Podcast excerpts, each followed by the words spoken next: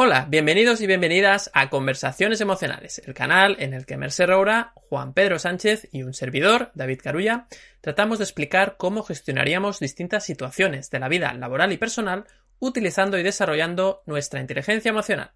Si es la primera vez que nos ves o que nos escuchas, te mandamos una cálida bienvenida y te informamos de que estamos presentes tanto en nuestro canal de YouTube como también en las plataformas de podcast de Spotify, de Evox y también de Apple Podcast.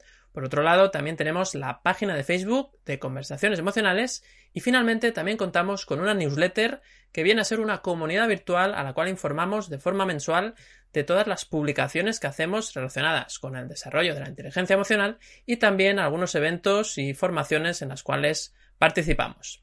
Si queréis eh, apuntaros a esta newsletter o comunidad virtual, solo tenéis que acceder al enlace que encontraréis junto a la descripción de este capítulo y simplemente dejándonos el nombre y el correo electrónico, pues ya te podremos enviar ese, ese mensaje mensual.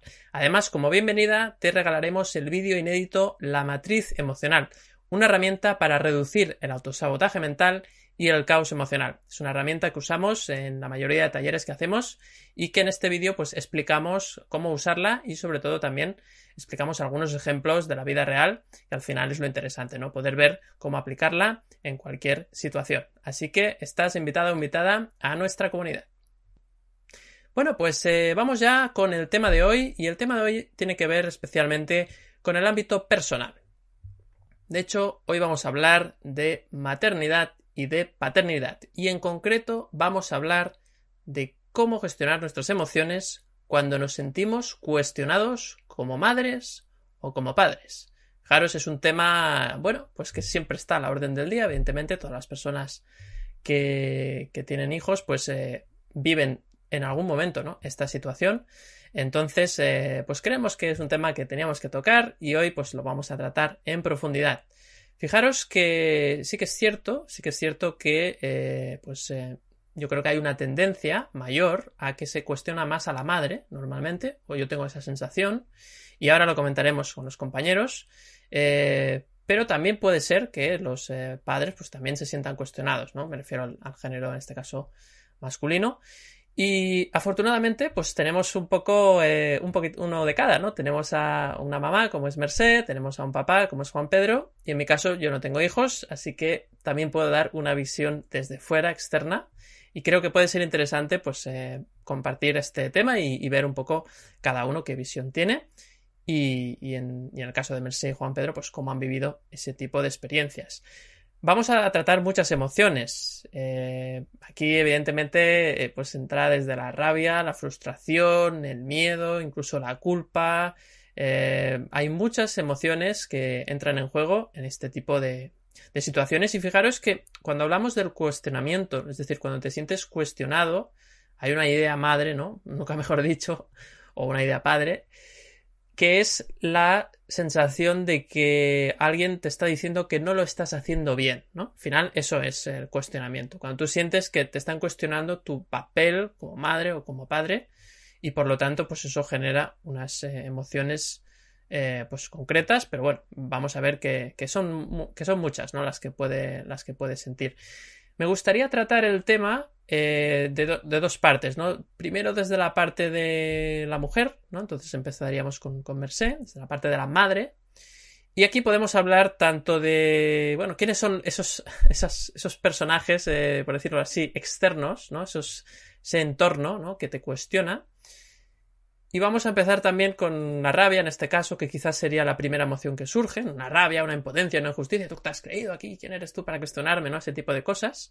Y luego, pues vamos a ver cómo evoluciona, como esto al final eh, es, es, un falso directo, pero en realidad eh, hacemos, no hacemos cortes, es decir, se graba del tirón. Pues eh, vamos a ver cómo evoluciona el capítulo, ¿no? Así que empezamos contigo, Mercé. Un poco exponnos lo que te viene a la cabeza, pero sí que me gustaría empezar tratando un poco enfocando el tema de la maternidad en este caso, ¿no? Cómo, se cuestiona mucho, ¿no? Desgraciadamente, al género femenino y en esa función como madre. Y luego, pues también el tema de la rabia. Así que, cuando quieras, te escuchamos. Perfecto. Bueno, pues me parece un tema apasionante porque fíjate que he apuntado rabia, ¿no? Cuando solo he apuntado rabia porque me he acordado de mí. Fíjate que es que yo creo que a la mujer se la cuestiona en todo y en la maternidad también. Es decir, que, que mm, al hombre también, ¿eh? De verdad, ¿eh? Y, yo creo que, que, cada vez tiene que eh, asumir más eh, el papel de, o sea, las mujeres creo que estamos dando un paso adelante para encontrar nuestro sitio, que ya toca, que no hay igualdad. Y, por ejemplo, en el tema de la autoestima estamos trabajándolo muchísimo y el hombre también se lo merece, ¿no? Porque también tiene que dar ese paso y encontrar su espacio, ¿no? Ya basta de, que el cliché para él también sea el del machito y no pueda salir de ahí, ¿no? O sea, que también aquí una danza a favor de, de, vosotros, ¿no? De, de ellos. Pero es que a la mujer se la cuestiona en general como madre, como amante, como, como modelo de Victoria's Secret, como trabajadora, como cualquier cosa. O sea, la mujer se pone un vestido y es cuestionada. ¿Vale? La mujer envejece y es cuestionada. Eh, cualquier cosa que haga. Y con la maternidad también. Y fijaos que yo creo que la sociedad en general, pero en el, en el tema de la maternidad, Mm, sí que hay un problema, maternidad y trabajo, conciliación, pero este no, no, es el tema, no es el tema de hoy, y en eso todos. Pero yo creo que hay muchas mujeres que cuestionan a las mujeres cuando son madres, ¿eh? Porque, y sí, la rabia es muy importante porque a mí es lo que yo me acuerdo que cuando acabas de tener un niño, bueno, antes, ¿no? Antes ya hay un montón de gente, ya me parece que lo comentaba el otro día, que está obsesionada con contarte su parto, como si a ti te importara y como si una persona que está embarazada de seis meses y lo que necesita es alimentarse bien y vivir un poco de calma, ¿no? Y no hacer sobresaltos, le encantará oír una historia de terror, ¿no? Y imaginarse a un médico con una sierra, vamos. Pues no, la gente te lo cuenta. Y cuando acabas de tener una criatura, mmm, primero porque, sobre todo la primera vez, ¿no? Pero no tienes la idea que no haces nada bien, ¿no? Y a mí me ha pasado, yo me acuerdo, mi hija nació, nació en verano y la tenía en casa los primeros días cuando llegamos a casa y me acuerdo que venía una persona y me decía, oh, aquí la corriente de aire, por favor, ¿cómo pones a la niña aquí? Y yo, ay, sí, la tapaba, ¿no? Y entonces venía otra persona y me decía, pero se va a asfixiar, pobrecilla, ¿no? Y al final me acuerdo que ese día cerré la puerta y le dije a mi marido, vamos a hacer lo que nos dé la gana y sintamos. Mm, mm, a ver, si yo tengo calor, pues la niña también va a tener calor, ¿no? Y te da como, sí es verdad, te genera mucha rabia porque la gente te cuestiona y la gente lo hace muchas veces y a mí me ha pasado, estás en una comida y la niña te dice, mamá, ya no puedo más. Bueno, pues déjalo y no comas no deberías hacer eso porque se tienen que acabar el plato, ¿no? Por ejemplo, es una creencia, ¿no? Que luego ahora están diciendo los dietistas y expertos que no hace falta atiborrar al niño, porque no sé si vemos que hay un montón que van sobraditos ya, pobrecillos, ¿no?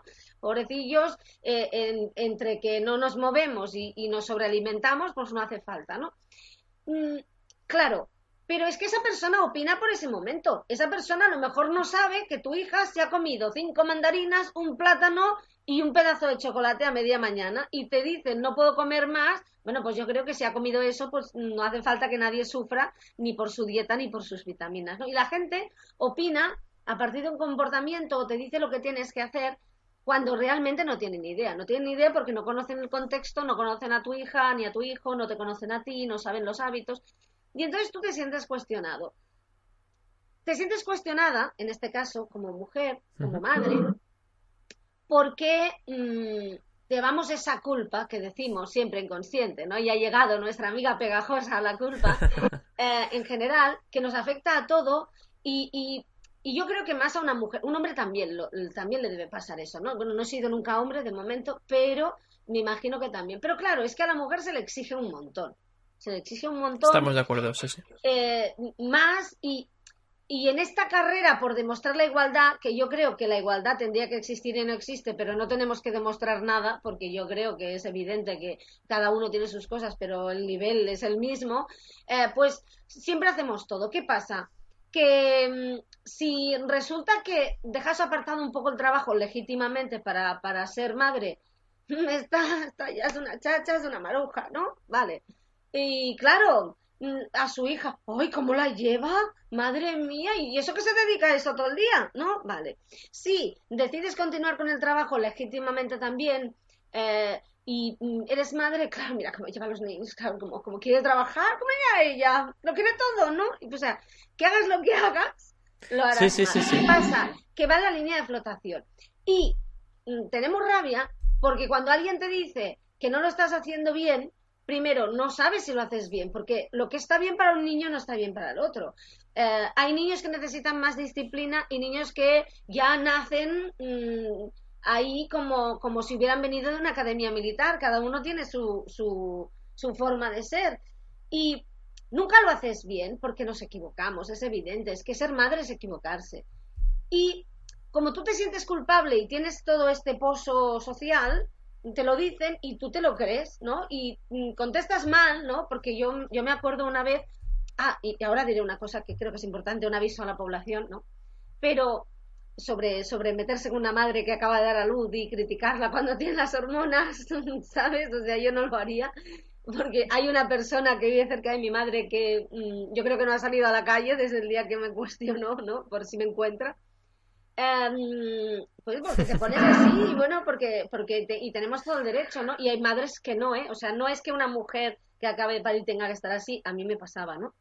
Em, tú te lo crees, tú te lo crees, porque la sociedad, o sea, traes al mundo una criatura y la sociedad te llama gorda, eh, que no sabes ser madre, eh, que no has vuelto al trabajo, que a ver cuándo vuelves al trabajo, uy, si te dedicas demasiado al trabajo, ¿qué pasa? No habías decidido ser madre, uy, que estás cansada, que ya no eres una buena esposa, que ya no eres una buena amante, que ya no eres una buena amiga, que ya no eres una buena compañera, ¿no? Y todo eso en, en una especie de carrera y tú, como tú te desvalorizas como madre y como persona, viene alguien y te dice que lo estás haciendo mal y te lo crees y por eso reaccionas de esa forma, ¿no? O sea, la clave de fondo es la autoestima.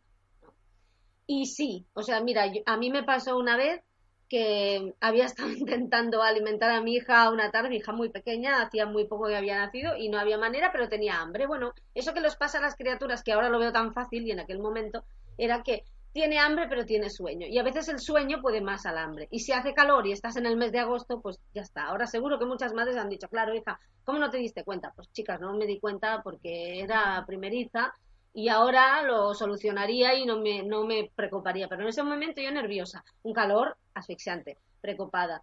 La niña tenía hambre, pero tenía sueño, se duerme. Yo cojo y voy a la farmacia a buscar uno de los 15.993 pañales que iba a usar en los próximos tres días, mi hija, ¿no? Y cuando entro en la farmacia, me, se me acerca una señora y me dice, uy, esta niña pasa hambre, ¿no? Madre Esta niña pasa hambre. Atención, a ver, no me digáis que no estoy juzgando de guardia.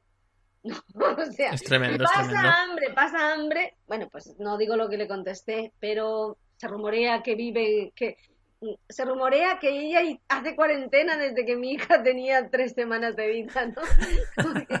y ya no ha vuelto a salir porque yo creo que no se atrevió. Y claro, me cogió un ataque de rabia y ahora me pongo ya a analizar la situación cogió un ataque de rabia porque, bueno, pues mm, acababa de traer al mundo a un ser humano y me estaba reponiendo y las hormonas, pero puede ser que haya una madre a la que no le afecten, no somos unas histéricas, ¿eh, señores? Pero afecta, o sea, tu cuerpo, mm, a ver, ha sido con una bombona de butano durante nueve meses, la has sacado, es un ser humano y tú te cuestiona, esta niña pasa hambre, atención con la frase, o sea, No, no, es, que es durísimo porque te está cuestionando todo, realmente, te está cuestionando... Me la voy a matar, ¿no? Calor, la niña llorando toda la tarde porque está cansada, ¿y qué pasa? ¿Qué le pasa? Pero si yo también, es que yo pensaba, yo miraba a mi hija y pensaba, si yo también lloraría, pero queda mal, me explico, o sea que...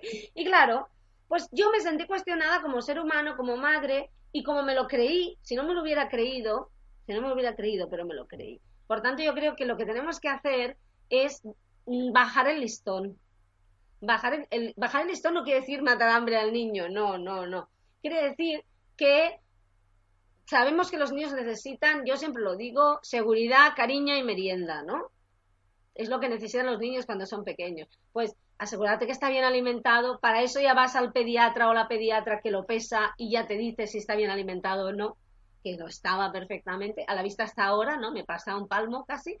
O sea que, y, o sea, lo hicimos bien, estaba, señora, usted seguramente no me ve, pero estaba alimentada, lo hicimos bien. Em, claro, no aprovecho, es que aprovecho, porque lo llevo ahí, ¿eh? Lo llevo ahí. Y, eh, bueno, darles cariño em, y y, a partir de ahí, pues darte cuenta de que no puedes llegar a todo al 100%, te piensas cuáles son tus prioridades y te das cuenta de que no hace falta llegar a todo y no pasa nada. Y, y que estás en un momento muy difícil, que va a venir un tiempo difícil, la gente te dice el primer mes es muy duro, es mentira, el primer mes y un día sigue siendo muy duro, o sea, siempre es muy duro, durante un tiempo es muy duro. Y, y tienes que darte cuenta de eso y no exigirte tanto. Exigirte los mínimos para que tu hija o tu hijo esté bien, saludable y querido y respetado, ¿no? Pero a partir de ahí, mmm, estás haciendo de madre. Es, para mí es uno de los trabajos más apasionantes, más duros y más maravillosos que haces en tu vida. Puedes no hacerlo, ¿eh? Puedes no hacerlo. No te exijas tanto, ¿no? Y tenemos que cuidar nuestra autoestima. Nuestra autoestima porque es un momento realmente duro, ¿no? Porque, bueno, te estás eh, en ese momento ser madre, sobre todo los primeros años, es olvidarte un poco de ti, ¿no? Y tienes que aprender a encontrar momentos. ¿no? Y luego, sobre todo, si encuentras esos momentos para ti, no te sientas culpable por haber tenido media hora de relax mm, y, no haber estado tan pendiente, porque claro, es que si no es terrible, es mejor no tenerla que tener media hora de relax y sentirte culpable, ¿no? Por tanto, es un tema, la rabia viene, sí, la rabia viene porque te están acusando de maltrato en cierta forma, casi, ¿no? Y, y tú estás dando el mil Mm, por cien de tu vida, de tus fuerzas, y ya no puedes más y te parece muy injusto. Pero entiendo, Merced. Fíjate que, no, además lo he explicado súper bien y con todo lujo de, detalles, esa, situación, porque, porque ocurre, se me ocurren muchas preguntas, eh, pero voy a hacerte de momento una y luego damos paso a, Juan Pedro.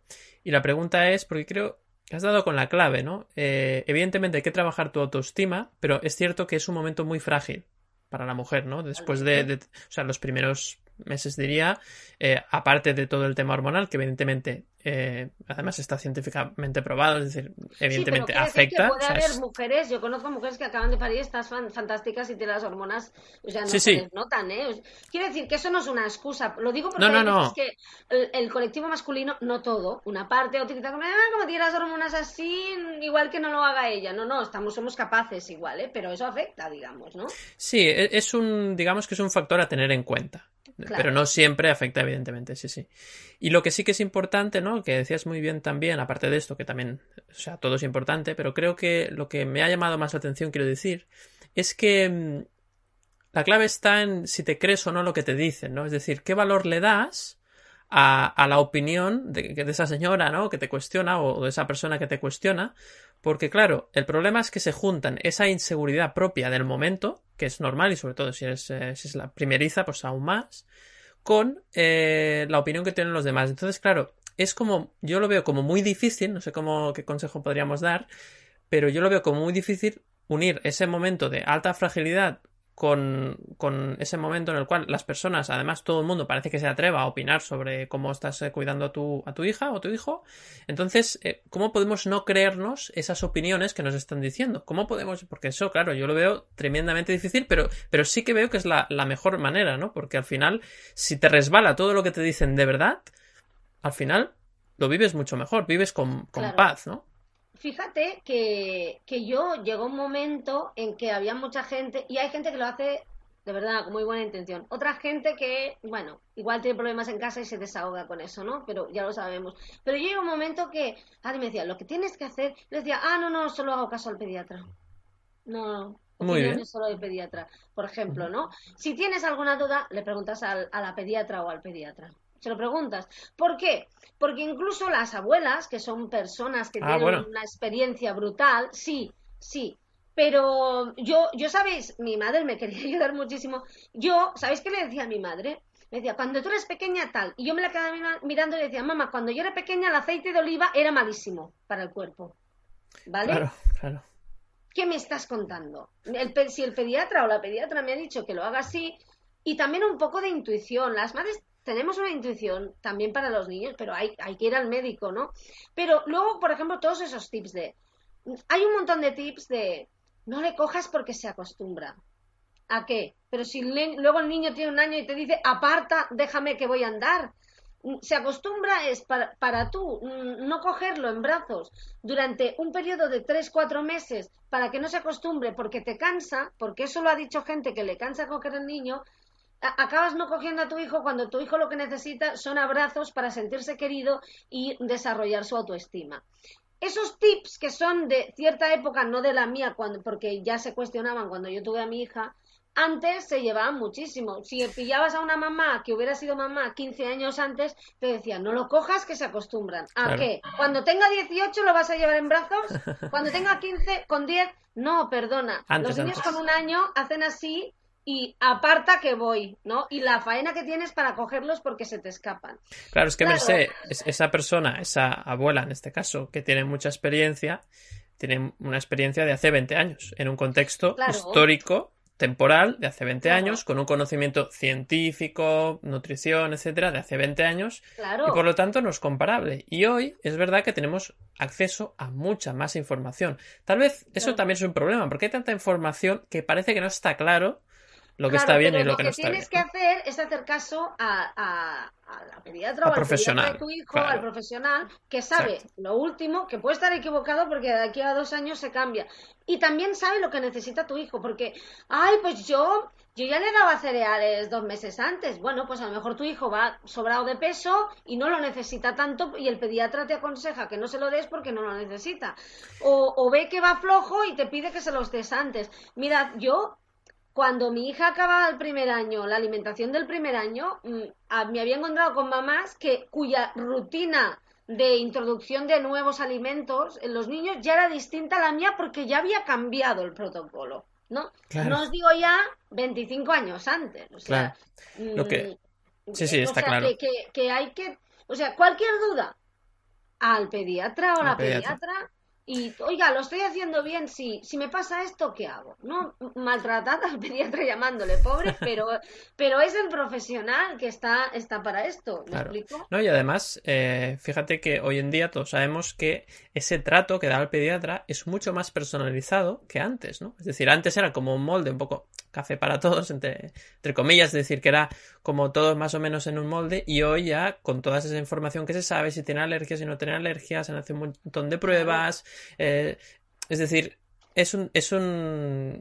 No se le puede dejar a cualquiera, digamos, eh, eh, las opiniones sobre el niño, ¿no? Hay que ir al profesional e informarse bien. No quiero decir que, que, tratarán mal. A mí, por ejemplo, cuando era pequeña me cuidaron muy bien, me trataron muy bien, pero, pero yo me acuerdo igual no es de mi época, pero yo no sé si habéis visto esa especie de, de, cascos hechos de mimbre que llevan los niños en la cabeza para poder ir por los sitios solos y se caían darse golpes en la cabeza tranquilamente, ¿no? Hemos pasado de eso a llevarlos en algodones, evidentemente, pero tiene que haber un término medio. O sea, claro, si tú tienes que estar por tu hijo y te dices, ah, en mi época le poníamos un casco de mimbre y se daban mm, golpes con todo, ¿no? Y claro, tú te encuentras que en tu casa has puesto, mm, en todas las puntas de los muebles, has puesto aquello acolchado para que el niño no sea... Imaginad qué diferencias. Y, y haces lo que puedes, es que haces lo que puedes y lo que sabes, ¿no? Pero lo importante y es difícil en ese momento encontrar esa calma, porque fijaos, y lo hemos dicho y lo, y lo entenderás, bueno, Juan Pedro seguro que lo entiende, pero tú, que en este caso Ahora le preguntamos. no has sido padre, no has sido padre, cuando tú te encuentras, acabas de ser madre, o padre también, ¿eh? eh te estás adaptando, llegas a tu casa y, donde había las entradas para un concierto hay un biberón, ¿no?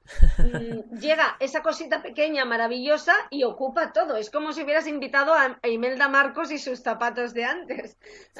Y de repente no duermes por las noches, no duermes.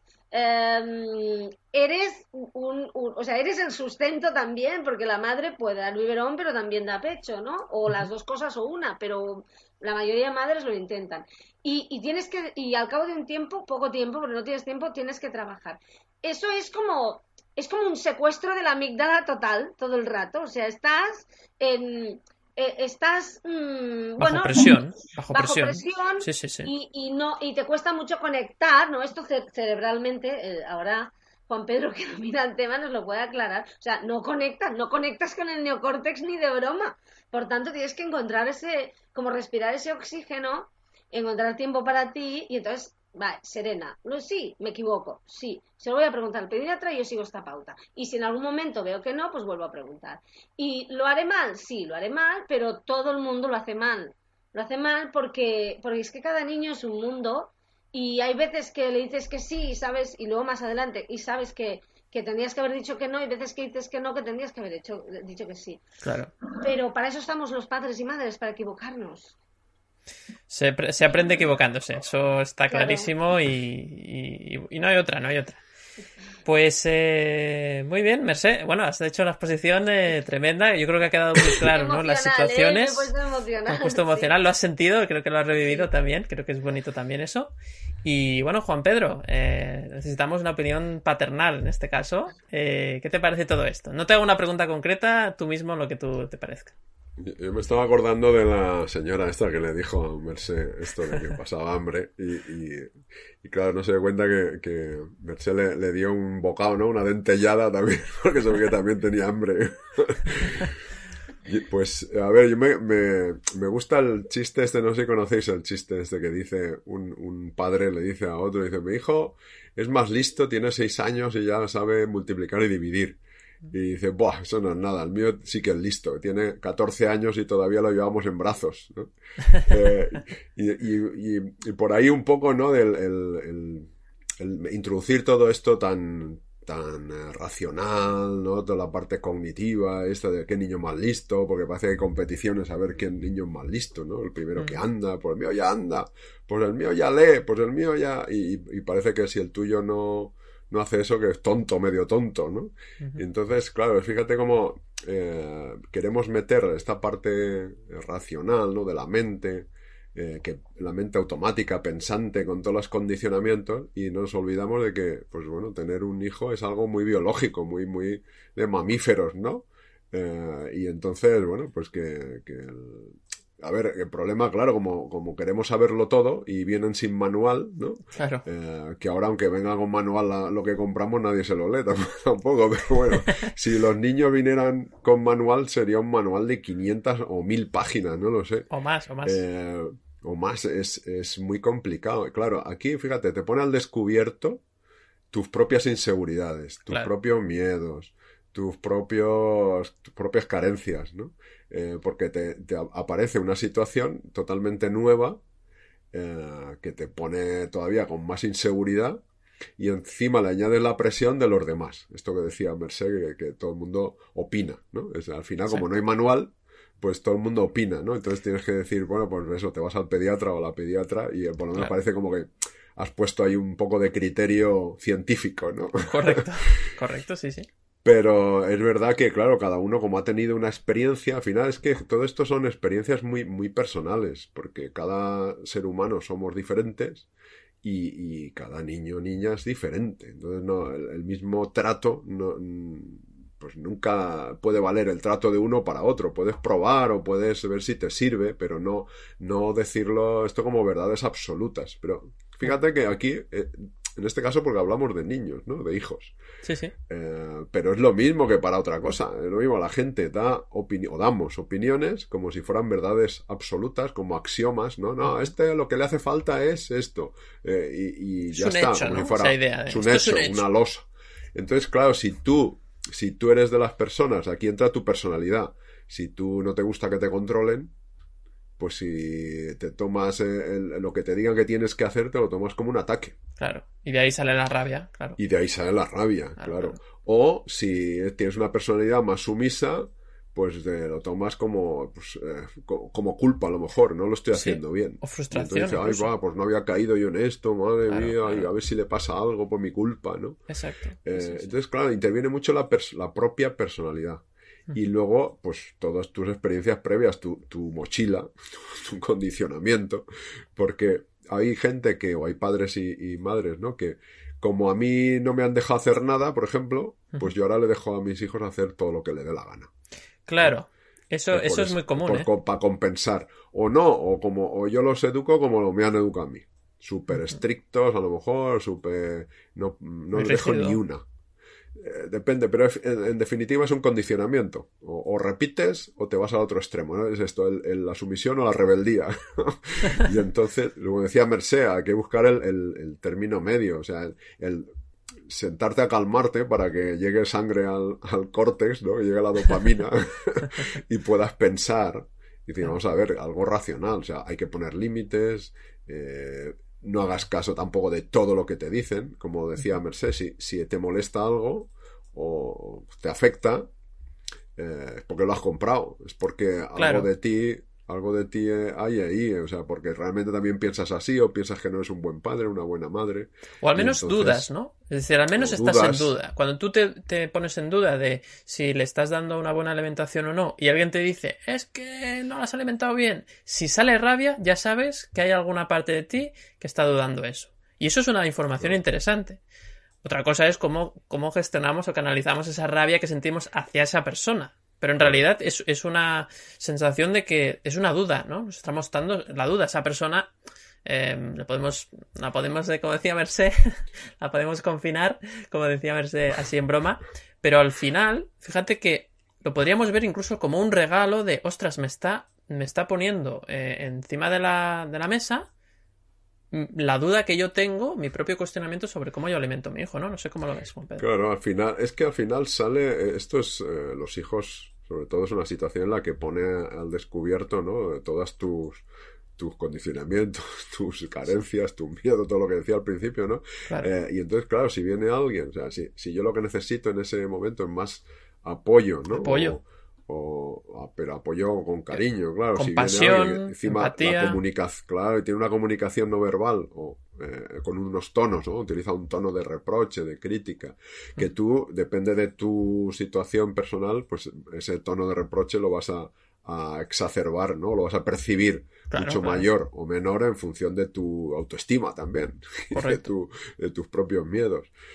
Pero, eh, a ver, que, influye, influye el tono, aunque tú cada uno lo percibamos de una manera, pero el, utilizar un tono de reproche, de crítica, pero ¿cómo haces eso, no? ¿Pero qué estás haciendo? Pero no ves que tienes que atenderle o no, o, esto que decía de cogerlo en brazos, eh, Mercedes decía, hay, hay gente que dice, pero no ves que te está tomando el pelo, o sea, un bebé que te está tomando el pelo, y digo, pero, pero qué inteligencia tiene este bebé, ¿no? Pues, a ver, si es biología, es biología pura. Si lo que te está diciendo es que tiene, necesita atención, que decía, estoy de acuerdo con Marcelo que dice de ahorita merienda, cariño y seguridad, ¿no? Eh, ya está, si te está pidiendo ese, o porque le duele algo, o porque le pasa algo, o porque necesita atención, necesita protección, cariño, atención, y, y si lo que necesitas es atención, pues hay que dársela. Eh, no te toma el pelo. A ver, a, los que nos escuchan que creen que los bebés toman el pelo, no toman el pelo. es su funcionamiento biológico normal. No, ¿Te imaginas un cachorro de, un tromamífero tomando el pelo a, su madre, a su padre? no, no hay tomaduras de pelo que valgan. Las tomaduras de pelo vienen cuando el niño ya es mayor y ya se sabe, cuando le dices no, pues le da, te da la vuelta para que le digas sí y cosas de estas. Pero cuando es un bebé no hay tomaduras de pelo. Si te llaman, si lloran, si necesitan atención. Claro. Y, claro, lo que pasa es que cuando tú no lo sabes, eh, pues vienen esas inseguridades que decíamos y encima tienes gente que quiere controlar eso, los abuelos, los cuñados, los tíos, los primos. Claro. Cada uno da una opinión la vecina, al vecino. Los que están más cerca, ¿no? De hecho, estaba pensando que, fíjate que es un tema súper extenso, ¿no? Eh, ya, ya lo intuía, pero, pero ahora que estamos hablando, ahora que estamos en el ajo, estoy viendo que esto da para una serie de 100 capítulos como mínimo, ¿no? Eh, estaba pensando en, en, las personas que realmente cuestionan, ¿no? Y claro, la primera persona que me ha venido al final es, es eh, uno, en el caso especialmente de la mujer, su propia madre, yo creo que ese sería un punto. Luego sería la suegra, ¿no? No sé si sería en ese orden, ahí ya no me voy a meter. Merce pone mala cara, pone cara de... ¿Verdad, Merce? Eh, la suegra, tu propia madre, cuidado con tu propia madre, porque ahí, claro, hay, hay, hay mucho por resolver. Luego está el tema de, evidentemente, ¿no? Las amistades, eh, las vecinas, la cuñada, ¿no? Fíjate que el, tengo la sensación de que el género femenino eh, y esto me gustaría que me lo confirmes, parece como que joder, han sido madres y, parece que no, que no, han sufrido o no han vivido estas situaciones y encima eh, están ahí dándole, ¿no? ¿no? ¿no? entiendo muy bien esto. Yo ahí no tengo ni idea, ¿eh? ni idea. Yo creo que, a ver, ¿eh? el masculino también, y no quiero meterme con las mujeres porque no, soy yo, ¿no? Pero, pero sí que es cierto que, claro, el papel de la mujer en la maternidad ha sido y es distinto al del hombre. Ni mejor ni peor, ¿eh? pero tiene un papel mucho más directo al principio. pues, puede ser que se sienta con más derecho a opinar por el hecho de ser madre, puede ser. Sí, sí, evidentemente. Y piensa que Ahora a lo mejor empieza a ser un poco más distinto porque yo creo que los hombres pues están quitando tabús y están teniendo un papel más directo. Yo, por ejemplo, en mi caso, pues, pues mm, bueno, mi, compañero, mi marido, pues ha tenido un papelazo de padre, ¿no? Me explicó. Y en los primeros, claro, el pecho lo tienes tú, digamos, si sí, claro. ¿no? Pero, pero, pero se puede levantar a medianoche igual. ¿No? Eh, ¿Qué pasa? Que este papel antes no era el mismo, con lo que en generaciones anteriores, pues el papel de la madre estaba mucho más reforzado que el padre, que a veces era muy ausente. ¿eh? Ahora no es tanto. Y, depende del, bueno, pues hay super padrazos y mujeres pues que a lo mejor no son tan madrazas, ¿no? Hay, hay de todo, pero bueno, mm, yo creo que la inmensa mayoría pues hace lo mejor que puede.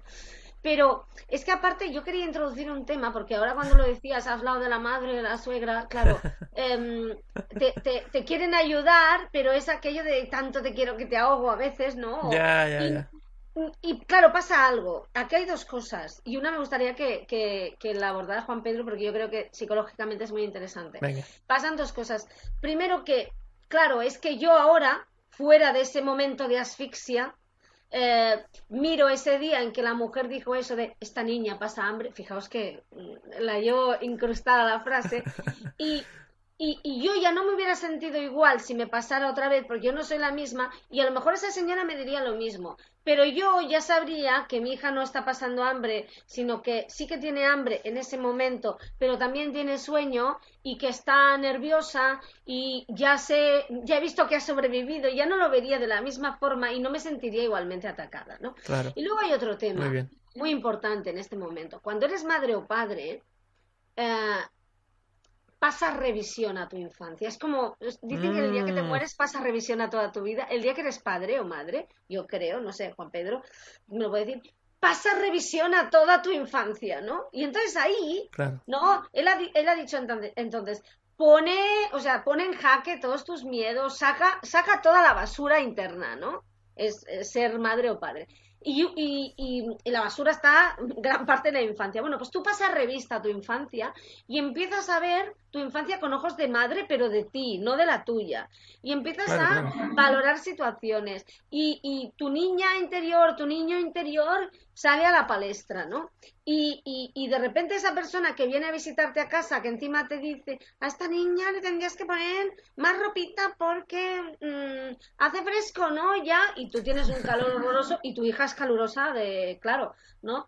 Y, y de repente cuando te lo dice, con la mejor intención del mundo, eh, no solamente estás viendo ese reproche como madre, sino que eres esa niña a la que no le dieron chocolate, ¿no? Mm. Eh, o sea, pasa revista a la infancia. No sé, no sé si, bueno, esto, esto está, eh, se, comenta, ¿no? Es, es, muy, es muy hablado, ¿no? Pero a mí me gustaría que Juan Pedro también hablara de este tema, ¿no? Porque de repente no solamente eres la madre, sino que también eres la hija y la niña que está revisitando su infancia desde un punto de vista distinto y, está empezando a lamerse las heridas, ¿no? A mí me pasó y yo os tengo que decir que esta parte mm, lo pasé muy mal. Bueno, de hecho, para mí fue el deton... O sea, estoy aquí ahora ¿Mm? hablando de estos temas porque pasé revista a mi infancia entonces y vi, ¿no? Esto no puede ser.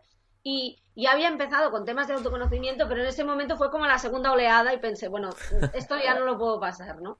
Y por eso digo que es muy interesante esto. Yo creo que hay momentos, sí, ¿verdad? Que dice Merced, que yo creo que hay momentos de, de, conciencia, ¿no? Que dices, ostras, esto, incluso no sé si a ti te pasaba eso, Merced.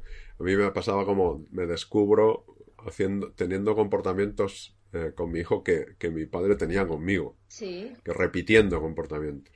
Sí, o haciendo, o haciendo el contrario mm, sin sentido Sí, que es lo mismo, o sea, es lo mismo, ¿no? Pero mm. te, descubres diciendo esa frase que, que, tú cuando oías pensabas, no lo no decías así, pero pensabas, vaya chantaje emocional, ¿no? Y tú lo mm. estás haciendo, o estás haciendo el contrario y dices, mira, eh, mi madre esto no lo hacía. Y luego dices, no, estoy haciendo lo contrario para fastidiarla a ella, no porque crea que es mejor, ¿no? Mm, claro. sí.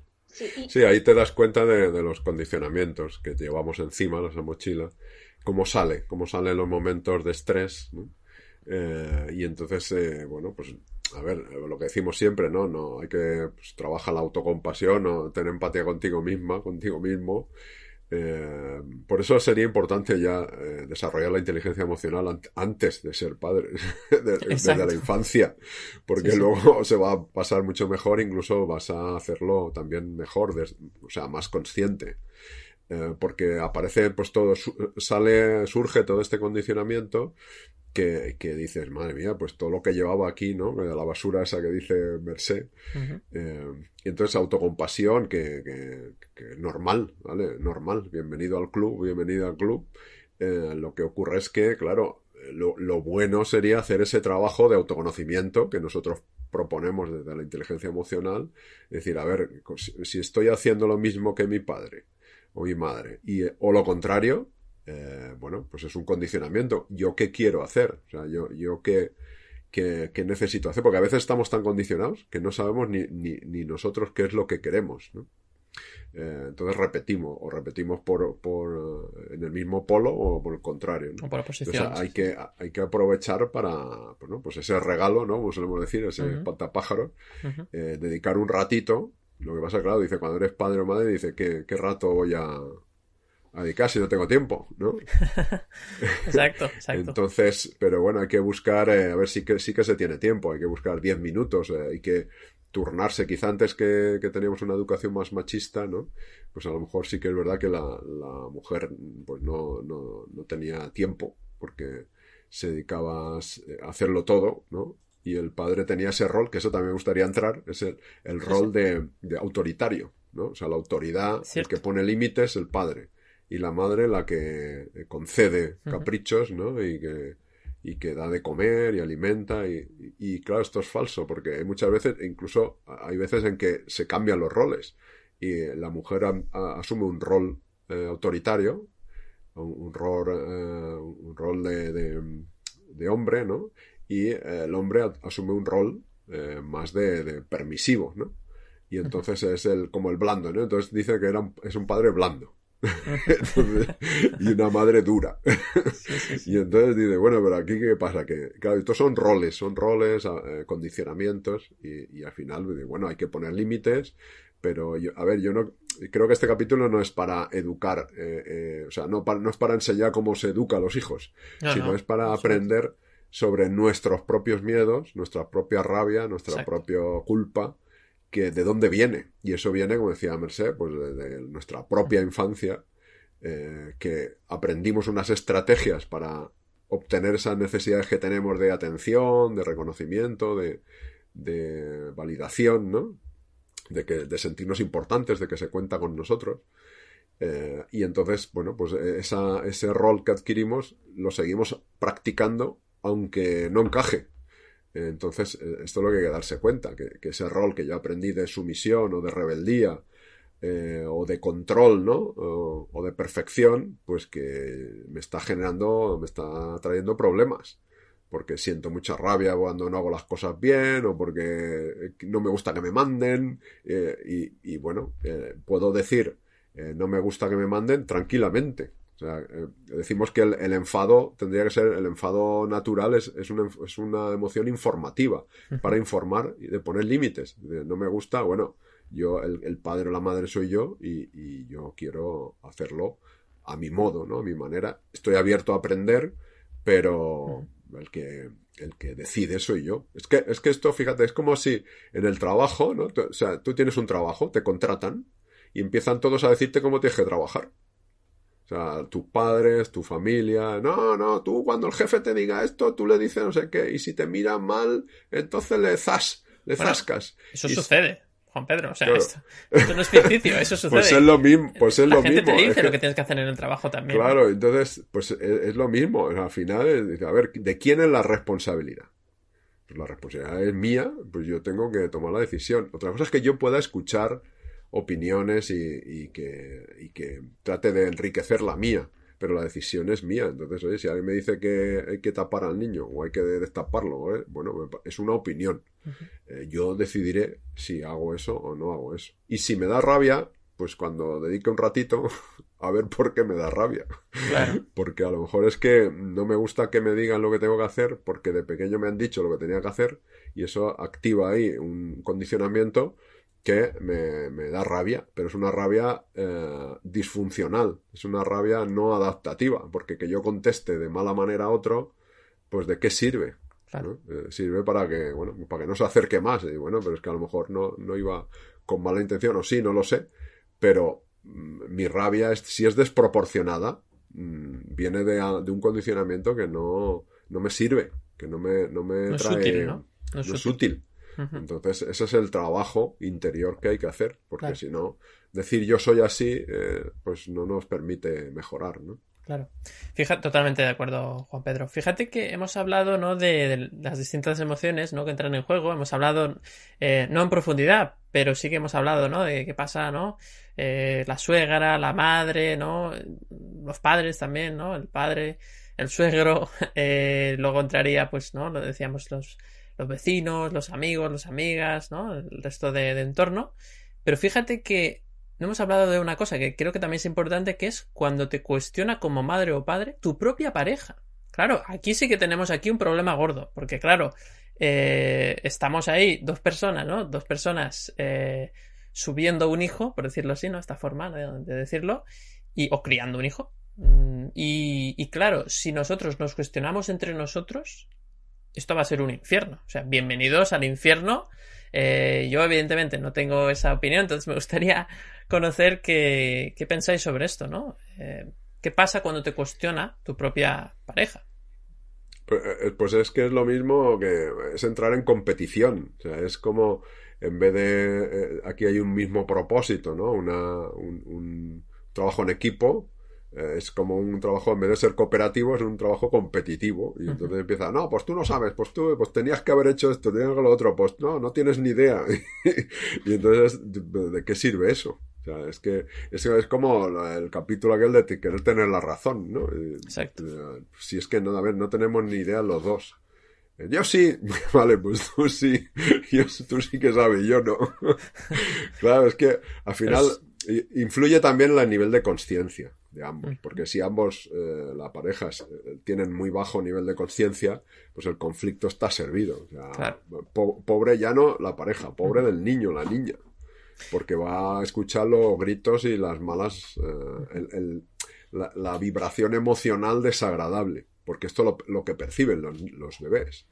No, no, entienden el lenguaje, entienden el, el tono emocional y el tono emocional influye mucho. Entonces, claro, eh, claro eso, como has dicho tú, es un infierno. Es un infierno. Eh, entonces, hace falta al menos uno que tenga un nivel de conciencia mayor para decir eso, lo del chiste. bueno, pues eh, yo me encuentro bien porque no discuto con nadie. Por eso no será, pues, pues, no será por eso. pues esto, pues tú, pues tú sabrás, ¿no? Claro, porque aparte fijaos una cosa, que una cosa es que te discuta alguien, el vecino, un amigo, tu madre que no está en casa, y la otra es que te lo discuta alguien que está que está a las 24 horas. Que, que duermes con el enemigo, ¿no? Eh, claro, es aquello, Aparte De, la proximidad, no solamente es eso, no es que esa persona sí que tiene información de primera mano de lo que está pasando, ¿no? Porque, porque aparte es que con los niños pequeños, en todas las edades, ¿eh? pasa una cosa que es que eh, em, haces algo, o sea, hay una rutina y no te das cuenta y en dos semanas cambia esa rutina y ya no vuelves, o sea, las cosas van muy rápido, ¿no? Y claro, Viene alguien, no le haces eso, no, es que ya no hacemos eso desde el martes, a que eso, eso sí es historia, y claro, como, como los días son muy largos, y, o sea, tú, tú tienes a, tu hijo, te lo dan, ¿no? Te dicen, toma, ¿no? Lo ves, te da ese subidón maravilloso, ¿no? Y tú dices, ay, ¿cómo lo haré? Bueno, pues tú, al día siguiente, a la misma hora, tienes un máster de pañales. Porque, claro. No, no, pero, pero eres, o sea, podrías dar una clase de cómo poner un pañal y, y, lo, haces perfecto y con una mano ya, porque claro, es que el tema te desborda. Y no te digo al cabo de una semana que lo aguantas con una oreja, con la otra el biberón, tal. Claro, los niños cambian mm, de un momento a otro. Y una persona que está contigo y está viviendo eso, si realmente te cuestiona, pues claro, es muy fuerte. Otra cosa es que en algún momento te diga, no pasa nada porque te diga, mm, yo en ese aspecto no me he sentido cuestionada. Bueno, es que lo que hubiera pasado, ¿eh? vamos a...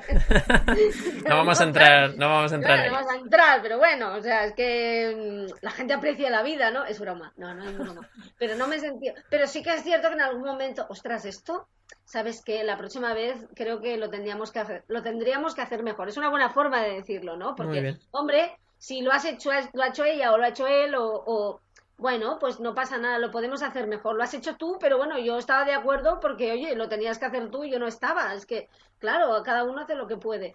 Y no pasa nada, la próxima vez, ¿sabes? Creo que, ¿sabes qué? Le vamos a dar las verduritas antes porque así tiene más hambre y se las come y luego el tal, ¿no? Porque tú vas haciendo pruebas. Es que, es que en una tarde con un niño, mmm, viajas a Groenlandia y vuelves mentalmente, ¿no? Entonces, claro, eh, las cosas cambian y tú tienes que estar ahí. O sea, hay niños que una tarde empiezan a gatear, entonces llega su padre o su madre. Uy, está en el suelo, no, es que ya gateamos, ya hemos ido a la habitación y hemos vuelto, ¿no? Aparte los niños, o sea, bueno, es que aprenden las cosas a una velocidad que tú te das cuenta de, que realmente las células no, no, no, te funcionan al mismo ritmo que ellos, ¿no? Con esos cuerpos nuevos, de, eh, acabados de estrenar, con esa curiosidad y que no ven peligro en ningún lado, ¿no? Claro.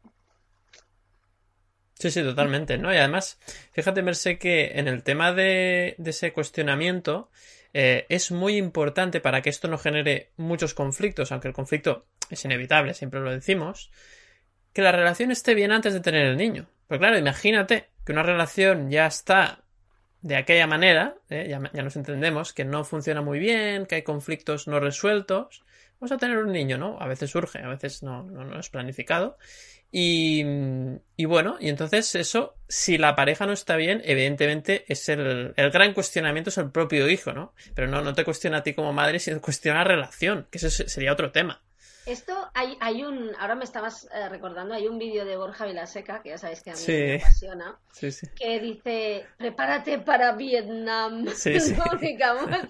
Lo que pasa que yo le escuchaba y yo que, bueno, mi hija aún es pequeña, pero ya está preadolescente, yo pensaba, digo, se nota que Borja, porque dice, hasta los cinco años, si aguantas a los cinco años, porque la pareja se resiente, porque aunque estuvieras muy bien, porque claro, es que tú imagínate que convives con alguien que siempre está cansado y estar cansado te hace no estar perfecto, no estar eh, perfecto de ánimo y estar de mal humor. Bueno, pues es que acabas discutiendo, es que es, una, una, prueba, ¿no? Y yo cuando escuchaba a Borja, que me encanta y está muy bien, decía, bienvenidos a Vietnam, Vietnam en guerra, no Vietnam de vamos a Vietnam a, a vivir la aventura porque es un lugar precioso, no, Vietnam en guerra, ¿no? Y yo pensaba, digo, mm, se nota que uno los tiene preadolescentes porque yo le invito a, a Siria, ¿me explico?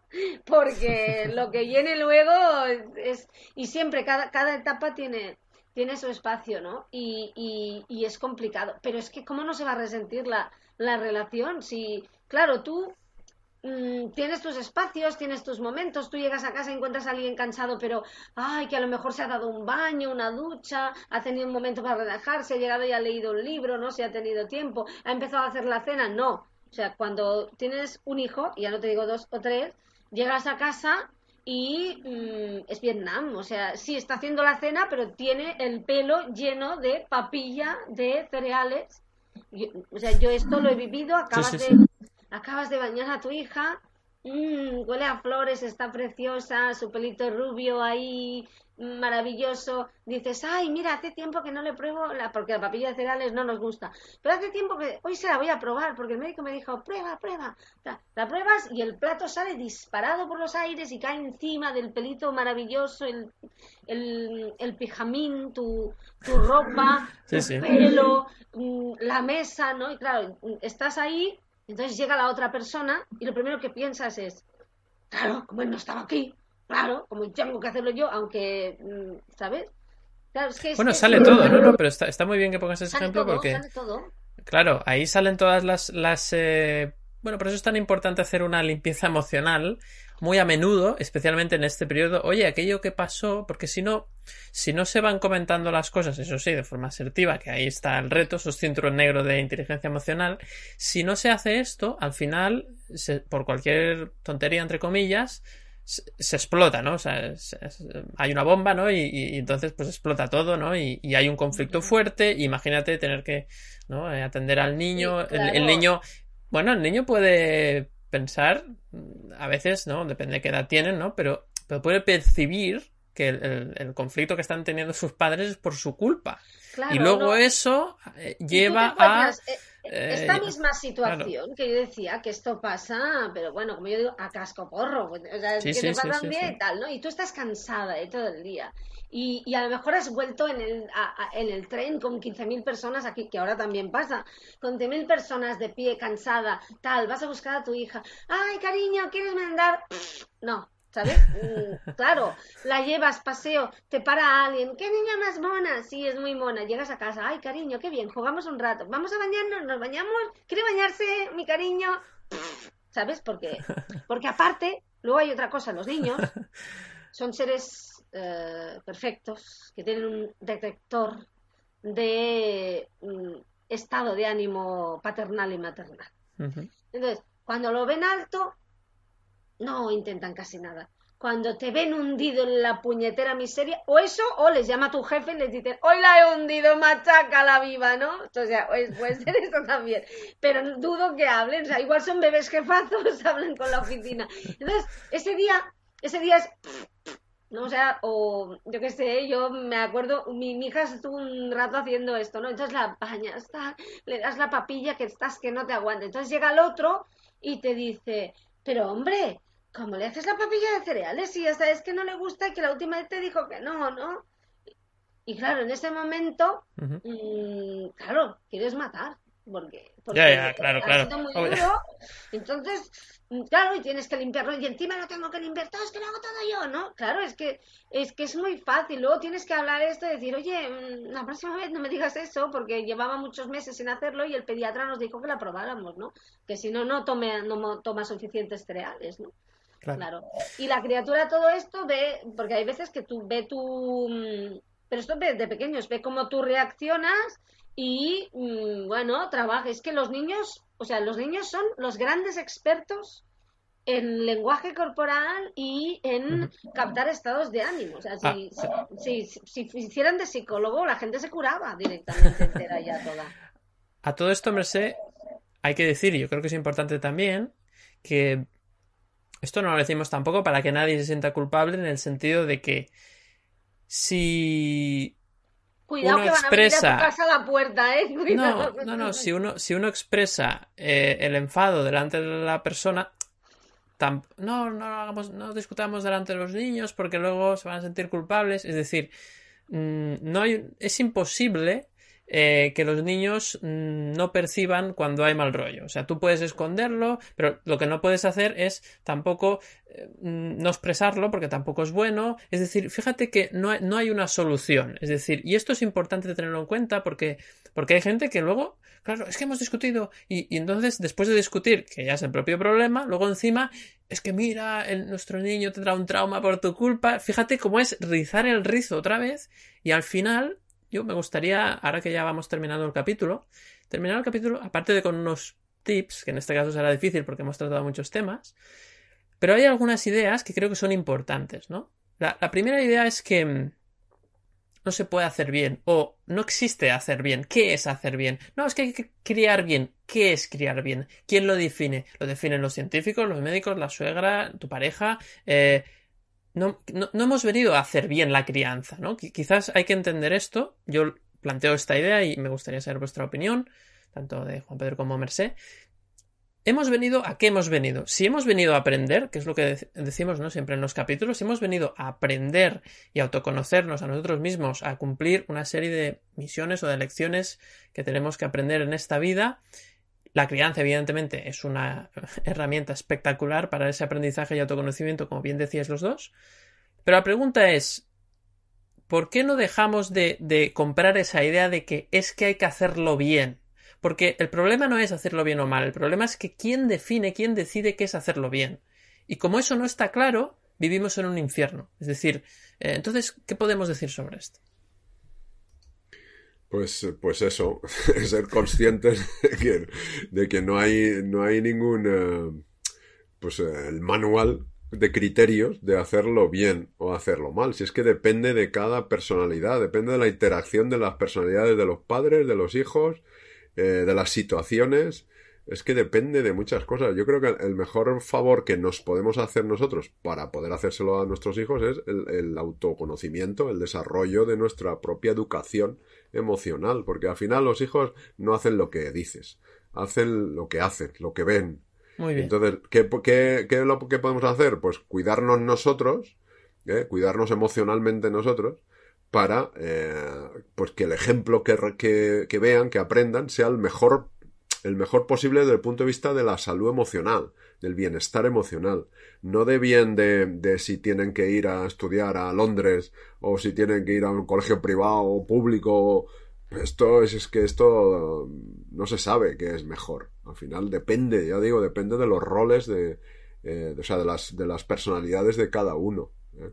Entonces no, no es ni, ni bien ni mal. Ya, ya lo he hecho mal. Claro, ¿sabes cuándo decimos que lo hemos hecho mal?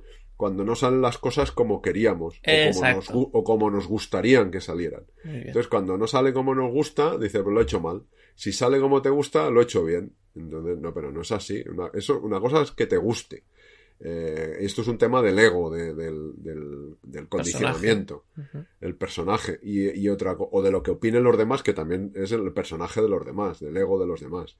Eh, y y si- al final, si es que, yo creo que, fíjate, incluso, a lo mejor digo una barbaridad, pero creo que hasta es cir- circunstancial en lo de la- educación del hijo. O sea, al final, lo que hemos venido es a aprender sobre nosotros.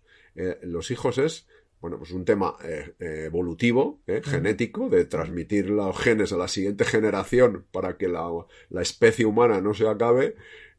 y luego es un tema de aprendizaje personal. Entonces los hijos te ayudan a que tú aprendas sobre ti. No, no, no a, a que te leas un manual para hacerlo bien, sino para que aprendas sobre ti. Y, y los hijos aprenden sobre ellos. En realidad, cuando somos pequeños, parece que es más eh, el- el- la carga de la mochila, ¿no? Para que cuando seas mayor eh, aprendas a vaciar la mochila. Entonces, Claro. lo, lo que podemos hacer es tener nosotros una mochila lo más limpia posible para que la mochila de nuestros hijos también sea lo más limpia posible, ¿no? Y no tengan que sacar luego mucha porquería de la basura, como dice Berset.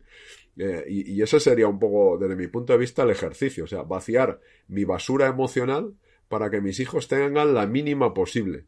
Porque si no, la van a cargar con la mía y la de su madre, claro, en mi caso de su padre y de su madre, ¿no? Y entonces tienes, el hijo o la hija tiene una mochila que hereda, que tiene que luego que vaciar de mayor. Y entonces, pues cuanto más limpia esté, mejor. ¿Y cómo se limpia la mochila? Con inteligencia emocional.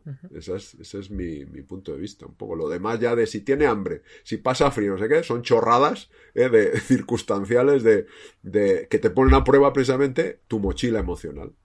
Pero esa mujer que vino a Merced a decirle eso, pues era un enviado, una enviada para poner a prueba la mochila emocional de Merced. Con- Y en Yo mi luego caso, la pues. envié, ¿eh? que sepáis que la volví a Sí, la enviaste, la enviaste de vuelta, sí. De vuelta y media. De vuelta y media. Desde aquí lo siento, perdona, pero no vayas diciendo eso, por favor. Entonces, eh, esto que hacemos de eh, criticar, eh, que si la madre, la suegra, no sé qué, el cuñado, eh, ah, fíjate tú, todos opinan, todos saben. Si no va de eso, va de que tú, de que tú aprendas tu mochila. Eh, ¿Por qué te da rabia eso? Para que te quiten las pedruscos que llevas de, de la rabia y de la culpa eh, y disfuncional, ¿eh? porque la, el miedo, la rabia funcional es, es útil, es para poner límites, por ejemplo, para decir tranquilamente la decisión la tomo yo y yo decido lo que se pone mi hijo o lo que no se pone mientras yo decida sobre ellos. Pero de una manera amable, fíjate, firme y cercana. Pero claro, esto es, como dices tú, cinturón negro de comunicación que forma parte de la inteligencia emocional. Totalmente. Bueno, si llegamos a ese nivel, todo será mucho más, mucho más fácil. Pero yo creo que la propia experiencia de la paternidad o la maternidad es la que te lleva también a ese camino de cinturón negro, si quieres, ¿no? De inteligencia emocional. Así que, que creo que está muy bien. Hay muchos temas, de hecho, bueno, se nos ya está tirando el tiempo encima, debemos ya terminar. Si me gustaría dar al menos un tip cada uno, que creo que estaría bien para terminar. Pero no sin antes comentar otro tema que no hemos comentado, y ya este quizás lo dejamos para otro capítulo, que es cómo se cuestiona incluso a las personas por no ser padres, ¿no? Eh, especialmente a las mujeres, esto es eh, evidente. Yo, por ejemplo, no tengo ese problema y mis compañeras de, de mi edad, pues mm, bueno, eh, yo ahora tengo 35, pues todas mis amigas de 35 siempre las están diciendo, y los niños, si no tienes niños, o, si te vas a casar, pero sobre todo el tema de los niños eh, insisten mucho, ¿no? Y evidentemente esto pues genera ansiedad, genera la gente porque me lo dice, no sé qué. Y es, es duro, es que fíjate que siempre, siempre nos están cuestionando, pero creo que la clave está en dejar de ver eso como es que los demás me atacan, es que los demás, y lo que decía Juan Pedro y también Mercé, mira adentro y mira por qué eso te, te hiere, ¿no? ¿Qué, qué, hay, ¿Qué creencia hay detrás? Entonces, trabaja eso, y si trabajas eso, lo demás se irá. dejarán de venir personas que te digan eso, y si vienen, te resbalará, te dará igual, porque ya no les comprarás esa idea, ¿no? Ese es el camino y eso es lo difícil, ¿no? evidentemente, en un capítulo no podemos resolver esto, pero, pero creo que va por aquí. No sé cómo lo ves, Merced, y así nos das también ya tu, tu tip. Bueno, es que esto es increíble. Es aquello, eh, primero empiezan con, a ver si te vas a quedar para vestir santos, ¿no? Y luego, a ver si se te va a pasar el arroz, ¿no? Sí, sí. Increíble. Em, cada uno vive su vida como quiere. Para mí ser madre es una experiencia fantástica, maravillosa hay momentos de todo, ¿eh? O sea, no lo voy a vender como un, una, un paseo por las nubes porque evidentemente no lo es, pero puedo entender que haya personas pues que no quieran intentarlo y son libres y solo faltaría, ¿no? Yo diría que lo que tienen que hacer es descubrir si realmente quieren, porque hay personas a las que se lo dicen y en ese momento no tienen pareja y quieren y les estás haciendo daño, ¿no? Y, y pero bueno, les hace daño porque bueno, a lo mejor es una buena cosa para explorar dentro y decidirse y, tomar una decisión o decidir que no quieren. Y yo creo que cada uno y cada una tiene que vivir la vida como quiere, porque oye, el que te está pidiendo que tengas hijos no va a venir por las noches a cambiarle el pañal ni a darle el biberón. Correcto. La gente, la gente decide mucho sobre tu vida, pero luego no, no viene a limpiar culitos, ¿me explico? Por tanto, oye, mm, mm, no sé, a mí, a mí en eso no, no sentí que me hubieran insistido mucho, pero he visto situaciones durísimas de personas que a lo mejor están intentando tener hijos y no de momento no han podido, que el, entorno les está machacando y luego dicen, ay, lo estabas pasando muy mal porque lo intentabas y no podías haber dicho algo. Claro, ellos te tienen que contar su vida sentimental, sexual y reproductiva para que tú te calles. Sí, hombre, por favor, no. O sea, la gente es un poco de tacto y tú pues darte cuenta de por qué te molesta y mirar en tu interior y, pasar de la gente porque no va a vivir tu vida, ¿no? O sea, ni van a pagarte la hipoteca, ni, ni van a comprar los pañales, ni van a venir a medianoche a, limpiar culitos, ni dar biberones. Por tanto, ellos a su casa y tú a la tuya. La casa interior, ¿eh? También, Correcto, la casa interior. Pues eh, muy bien, Merced. Último tip. Vamos a dar un consejito para. Sobre todo cuando te cuestionan, ¿no? Imagínate, te voy a poner un caso concreto, Merced. Venga, te lo voy a poner. No sé si fácil o difícil, pero tu propia madre. Imagínate que te cuestiona en un momento dado, oye, no estás cuidando bien a la niña, por ejemplo. Entonces, o no le estás alimentando, o no sé. Mm, ah, ¿Qué le respondes, pues no? ¿Qué le pues, respondes? ¿Y cómo lo gestionas? Yo le decía, mamá, ya lo sé, pero recuerda que en tu época el aceite de oliva era malo para el cuerpo y ahora es medicina pura. O sea, yo se le decía así, se enfadaba, ¿no? Yo lo que diría es, mm, sigo los consejos, mm, los sabios consejos de mi pediatra, que domina un montón. Y primero eso, y luego Luego, mirad, hay una cosa que antes lo ha apuntado Juan Pedro, yo creo que es muy importante. Decía, eso es que, que el niño tiene dos años y que hable inglés. Le ha apuntado a la academia, que me parece genial, cada uno hace lo que quiere, no estoy cuestionando, ¿no? Pero el mío ya escribe, el mío ya no sé qué, ¿no? Es como una obsesión para que los niños, si van a acabar escribiendo, ¿habéis visto alguno? Y si tiene algún problema, pues pobre, tampoco se nos vamos a seguir, habrá que ir a un especialista. Pero si va a acabar leyendo y escribiendo, con siete años va a leer y escribir ¿Sabéis que hay países donde eso no se empieza a hacer hasta más adelante y no tienen problemas? Si va a acabar escribiendo, ¿qué mata? Ay, pues mi hijo, y me recuerda mucho a una película, no recuerdo cuál es, pero es, acaba de ser madre ella y le dicen, todavía no has inscrito en la guardería, ay, pues ya las plazas están acabadas, tu hijo se va a quedar retrasado, ¿no? Y en ese momento aparece un niño como de tres años, y dice, mamá, ¿qué? Mira el cielo, es como de Cézanne, ¿no? Y la otra piensa, Dios mío, mi hijo va a ser un, pobre desgraciado, porque no se dará cuenta de esto, porque no le ha apuntado, porque va a tal. Mm, los niños, los niños, mm, mm, lo que importa realmente, y lo repito, no te preocupes, porque lo que necesitan es apuntarse en primero de cariñología, Exacto. que es lo que necesitan. Atención. Porque lo importante es que estén seguros, que se sientan queridos y, que coman la merienda. Mm, lo demás se puede aprender más adelante o más tarde. Un niño que se siente querido y que se siente seguro es un adulto con autoestima y capacidad para quitarse cualquier piedra que tú le hayas ayudado a meterse en la mochila porque lo has hecho mal. Y eso es lo más importante, ¿no? Para mí es lo más importante, que se sientan queridos y, y que sepan que, estás ahí para ellos. Eso es lo más importante, creo. ¿eh? Y si estás haciendo eso, consultas al pediatra y ya está. no te exijas más. No te exijas más y sí, eso sí, encuentra un ratito para ti. Porque cuando tienes una hora para ti, luego cuando los vuelves a ver, son más guapos. ya lo eran, ¿no? Pero, pero Dios mío, si es aún más guapo de lo que era la última vez, que le he visto que ya era lo más guapo que he visto en mi vida.